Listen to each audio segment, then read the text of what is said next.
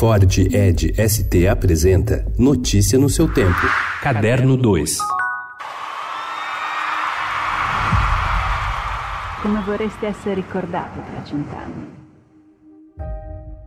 A primeira vez que Nicoletta Mantovani viu Pavarotti, filme de Ron Howard, ela chorou a duração toda do documentário. Mas desde então a viúva do tenor italiano morto em 2007 tem rodado o mundo para divulgar o filme. Em entrevista ao Estadão, ela conta que conheceu o cantor quando tinha 23 anos e foi sua assistente pessoal. Em 96, explodiu o escândalo de que os dois eram amantes quando Pavarotti ainda era casado com sua primeira mulher.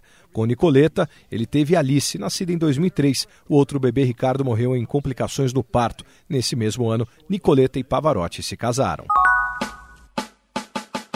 O homem na estrada recomeça a sua vida, sua finalidade, a sua liberdade.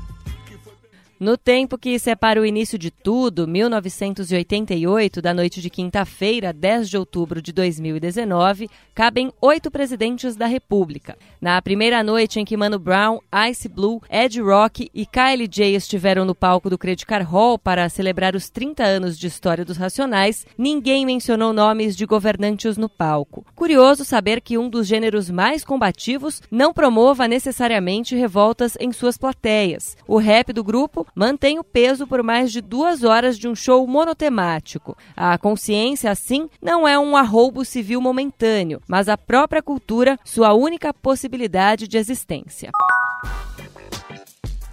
Nesta segunda-feira, o jornalista e professor da Escola de Comunicação e Artes da USP, Eugênio Butti, lança Existe Democracia Sem Verdade? em e-book e versão impressa. Trata-se de um convite para se refletir sobre o impacto da desinformação sobre o debate público. É o que explica, em parte, o surgimento das chamadas fake news, cuja gravidade pode causar danos irreversíveis.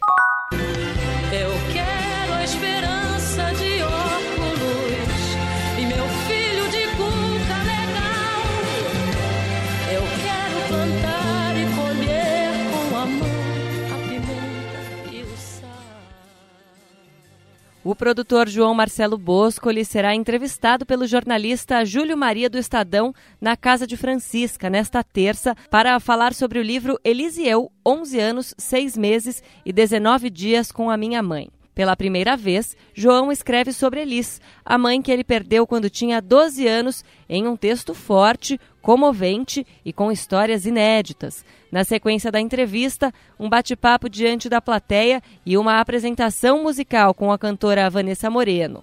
O repertório será formado por músicas que Elis gravou. A Casa de Francisca fica na rua Quintino Bocaiúva, número 22, no centro de São Paulo. Notícia no seu tempo. É um oferecimento de Ford Edge ST, o SUV que coloca performance na sua rotina até na hora de você se informar.